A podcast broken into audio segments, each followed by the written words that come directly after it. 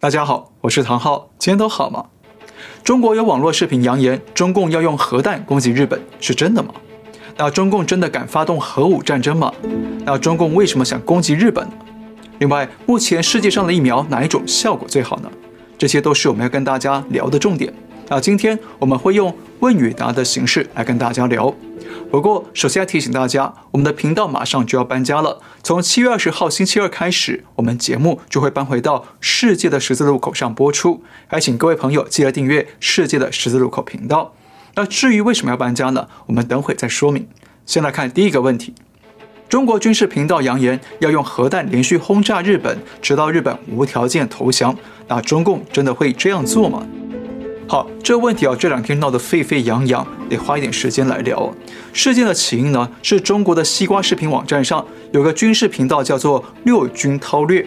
这个频道在七月十一号上传了一个视频，宣称如果中共攻打台湾，只要日本派兵介入台海，那么中共就会对日本全面开战，并且发动核武攻击。首战用核弹，连续用核弹，直到日本第二次宣布无条件投降。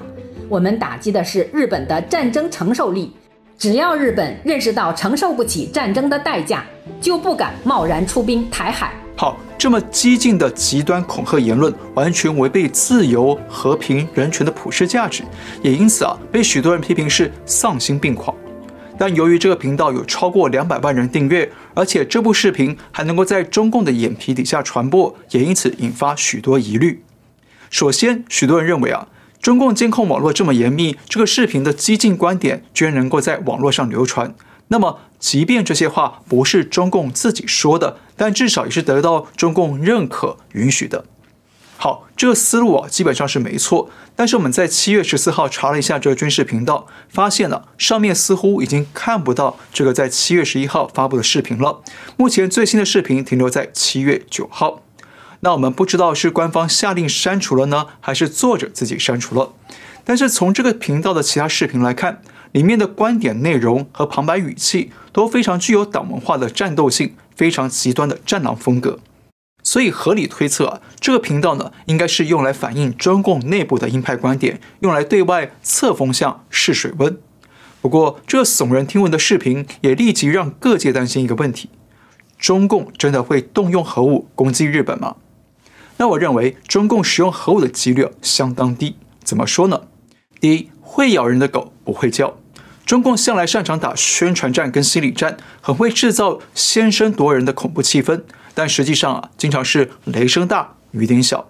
像二零一八年美中贸易战开打前夕，中共党媒就放话说奉陪到底，但最后呢，被川普打得鼻青脸肿，龟缩到底，对不对？第二，从二次大战美国对日本投下两颗原子弹之后，全世界就没有再出现过核武战争。即便在美国与前苏联剑拔弩张的冷战年代啊，双方拼命扩张核武，但始终没有动用核武。为什么呢？就是因为广岛和长崎那两颗原子弹的杀伤力太过惊人，已经超越人们对于战争死伤的道德底线。所以后来世界拥有核武的国家都没有使用核武。除了担心战争的死伤规模会失控，导致对手会发动致命的第二击，那双方一起同归于尽之外，同时呢，使用核武器啊，也被认为是不道德的反人类行为，很可能会招来国际社会的联手反击与围堵制裁。第三，也许有人会说，日本没有核武啊，那如果中共用核武攻击日本，那日本也没办法用核武发动致命的第二击。那请大家别忘了。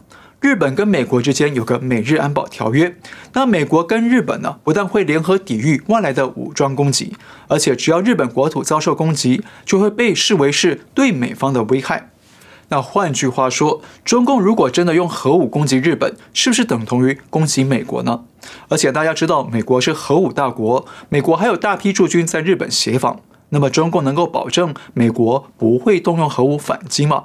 不能保证，也不能冒这个风险。所以呢，说白了，中共与美国之间通过日本的代理啊，形成了一个相互保证毁灭的关系。也就是你可能对我发动毁灭性攻击，但我也有能力发动毁灭性的反击。那大家一起玉石俱焚。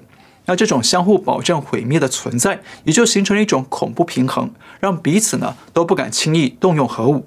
而且，即便日本没有核武，但日本也很可能像台湾一样，针对中共都预先部署了一套刺猬战略，或者是毒蝎战略。也就是，当中共对我方发动致命攻击的时候，那我方就会祭出特殊的不对称战术，去反击中共的多个要害，对中共形成损失极大化的伤害。虽然不能同归于尽，但至少也要了中共的半条命。第四，假设中共真的跟美国打起核武战争，那么中共的核武数量与规模能跟美方抗衡吗？显然是差距悬殊哦。根据斯德哥尔摩国际和平研究所最新报告，目前美国拥有五千五百五十个核弹头，其中有一千八百个核弹头已经部署待用，是全球最多的。而中共目前拥有的核弹头推估大约是三百五十个，但由于中共军事信息的高度不透明，其中有多少核弹头已经部署了还不清楚。不过呢，从核武的数量以及技术的稳定度来看，中共是明显落后于美方。所以，中共如果真想用核武攻击日本或者台湾，那中共就得考虑美方启动核武反击的严重性。所以，我认为啊，中共动用核武攻击日本的可能性应该是相当低。那么大家可能会在想问一个问题：那既然不太可能用核武，那为什么中共还要让这么疯狂的极端视频上网传播呢？我认为第一个原因当然是要恐吓日本，制造日本社会的恐慌与矛盾。因为日本近期不但连续三次捐赠台湾大批疫苗，帮助台湾抵抗中共的疫苗统战，日本还在防卫白皮书上首度表明，台湾的稳定对日本的国防安全很重要，日本必须高度重视。而且，日本防卫副大臣日前公开强调，台湾不只是日本的朋友，而是家人与兄弟的关系。而副首相麻生太郎稍后也公开表明，如果台湾遭到军事攻击，很可能会让日本陷入生存危机。因此，美国与日本必须共同防卫台湾。那这段发言意味着，如果台海发生军事冲突，那日本就会出兵介入。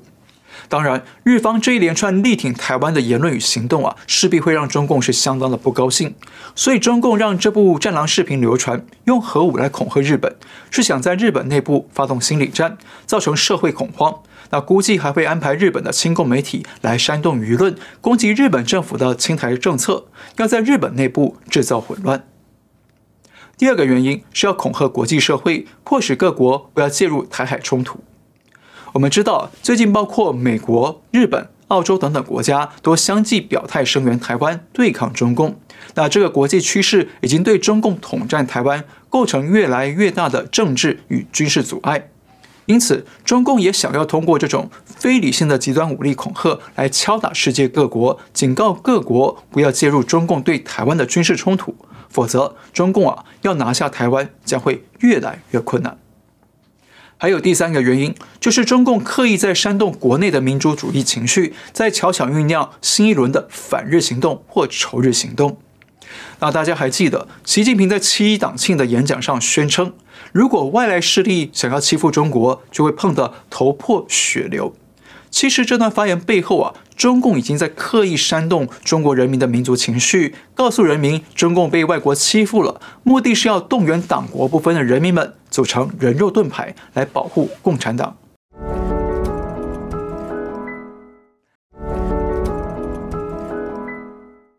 那现在呢，中共又让这么仇恨日本、攻击日本的视频在网络上流传，其实就是另一种添柴加火的手法。在酝酿更大的仇日情绪，随时为中共所用。所以接下来我们可以推测，这段极端的核武视频可能会带来一些后续效应。首先，日本的亲共媒体可能会在接到中共的恐吓指令之后，从日本内部发起舆论战与宣传战，来煽动民众反对日本政府的亲台政策，否则可能就会遭到中共的核武攻击。其次，中共虽然不太可能对日本动用核武，但是很可能在国内发动新一轮的抵制日本货行动。那中共不轻易打军事战，但是很擅长打商业战和心理战，通过拒买日货或者其他仇日的行动来对日本进行以商逼政。不过，我认为北京还是误判了国际形势，中共这些举措很可能只会带来更大的反效果与负面作用。因为国际社会看到中共这么疯狂地喊出核武攻击日本，会勾起二战的恐怖记忆，那会让各国对中共不是更加恐惧，而是更加的戒备与疏远。而且更糟糕的是，中共这些非理性的极端言行，很可能会引发更多国家对中国产生误解与反感，甚至可能酿成更多的反华排华的歧视行为。那这一点，请海外的中国朋友们要多加留意。所以我常说啊，中共一直在国际上破坏中国形象，给中国人找麻烦、丢面子。中共啊，才是真正的反华势力。好，来看下一个问题：为什么节目频道要搬家呢？好，这个问题要跟大家说明一下。我们当初是因为旧频道被打压，所以决定搬出来开了“唐浩世界”这个新频道。但我们观察这三个月之后啊，发现还是有打压的情况。最近我们的视频啊，经常吃黄牌，明明节目里面没有什么违规的内容，也是被黄标，没有广告。那这样就跟啊旧频道的情况啊差不多少。而且呢，我们的节目也还在我们的合作媒体以及 Podcast 平台上播出，但是那边的节目名称与包装呢，也因为种种因素吧，都还没有改，所以就形成了一种品牌混乱的问题。那我们管理起来也不太方便。所以啊，我们请教了专家的意见之后，决定呢，还是搬回旧频道去，这样比较有利于频道的运营管理以及品牌的行销推广。但是“唐浩世界”这个新频道啊，我们会保留着，等将来有条件的时候，用来当副频道或者子频道，开发不同类型的节目内容。所以还请大家记得订阅“世界的十字路口”频道。我们从七月二十号开始就要改到那里碰面了。再看下一个问题：目前市面上哪一种疫苗效果最强大呢？呃，这是个很有趣的问题哦。但是很抱歉，呃，目前科学界似乎啊也没有明确的答案。但是在我看来啊，可能都差不多，因为现在就像我们之前说过的两个主因：第一，疫苗研发太快太仓促，品质呢容易不稳定；第二，病毒变异太快太凶猛，旧疫苗未必挡得住新病毒。所以大家也看到了，强生疫苗也叫娇生疫苗和阿斯利康疫苗，也就是所谓的 AZ 疫苗，都传出了打了之后人体可能会出现血栓的风险。像英国 BBC 主播就在打了疫苗之后导致脑出血身亡，而且强生疫苗现在被美国证实了有可能引发罕见的神经系统疾病，所以现在强生和 AZ 疫苗都在研究如何进一步改良。那至于变种病毒呢？目前最凶猛的就是来自印度的 Delta 病毒，那目前已经蔓延一百零四个国家，而且有不少感染者都已经打过各大品牌的疫苗，但还是确诊染疫了。那换句话说，目前的疫苗未必都能够抵挡 Delta 病毒。那如果未来还有更强的变种病毒出现，那就更不乐观了。所以呢，现在许多疫苗公司都在研究，是不是要推出第三剂疫苗，也就是所谓的加强针。所以目前可能啊，很难说哪一种疫苗的效果是最强大的。但是我知道有两种疫苗的效果是明显很弱的。没错，你想的跟我想的一样。就是中共制造的国药疫苗和科兴疫苗。先强调一点啊，我们不是刻意抹黑或歧视中国制造的疫苗，这些都是真实证据。比方说，根据统计数据显示，全球前六大疫情重灾国当中，有五个国家是大量仰赖中国疫苗。那换句话说，中国疫苗的效力并不高。而且在印度尼西亚，有超过三百五十位医护人员在接种中国科兴疫苗之后，却还是确诊感染了病毒。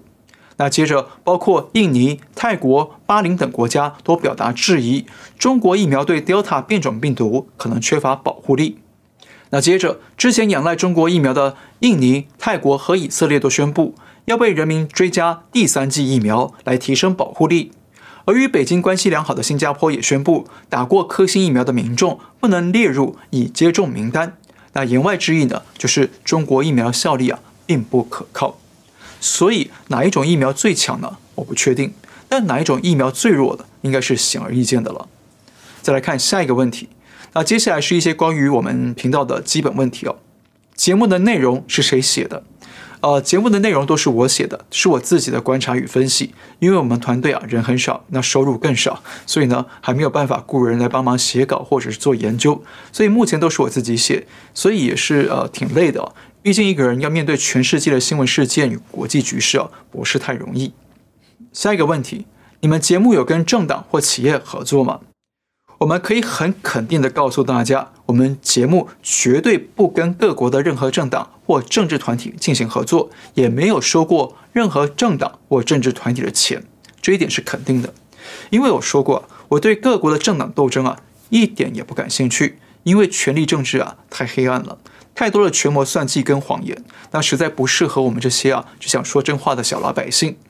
我们只想揭露中国共产党的真相，揭露中共对世界与人类的威胁与危害，也包括揭露中共对台湾的渗透统战。当然呢，这种做法有个风险了，就是如果有其他的政客或政党，他们表面上也打着反对中共的旗号，但背地里却搞着政党恶斗或者做了不好的事情，那这样啊，我们就有可能会被波及，可能就会有人骂说啊，你们是帮着某某党的，或者你们收了某某党的钱，诸如此类。那这个风险会有，但相信大多数人只要能够理性的看节目，就会明白我们不是在搞政治，真的是在讲真相。而且呢，我们总不能去跟那些政党或政客说啊，你们不可能反对中共，只有我们可以，对吧？所以呢，有时候会因此挨骂，也只能一笑置之。但是揭露中共的真相啊，我们还是得讲下去。另外，我们目前也没有跟企业合作。在美国大选之前，我们曾经跟台湾的企业做过广告赞助，就是在节目的上方会出现赞助商的 logo，但是目前是没有的。下一个问题，节目最后的诗词都是谁写的？是我们几乎每一集节目最后都会有诗词，那都是我写的，没有外包代工，所以我们也出了一本诗集，还请大家可以参考。那写诗不是为了搞文青，而是想要用一种温和的香料。来调味一下我们严肃的节目。好，今天先聊到这里。那以后呢，再继续回答其他问题。那如果你喜欢我们的节目，请记得订阅、留言、按赞，也请您介绍给更多的朋友们知道。感谢您收看，我们下次再会。